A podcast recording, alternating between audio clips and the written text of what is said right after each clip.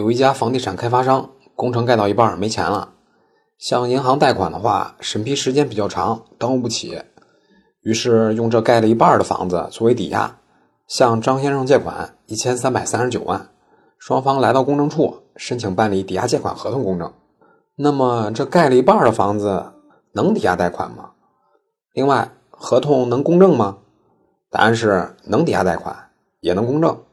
我国法律规定。在建的房屋也可以用于抵押借款的，并不是非要盖好的房子才能抵押借款，并且这个抵押借款合同还可以办理公证。因此，和您做个总结：即使房子没有盖好，只要给您办理了抵押登记，您手里的钱呀仍然可以借出去，挣点利息花花呗。以上就是今天的音频，供您参考。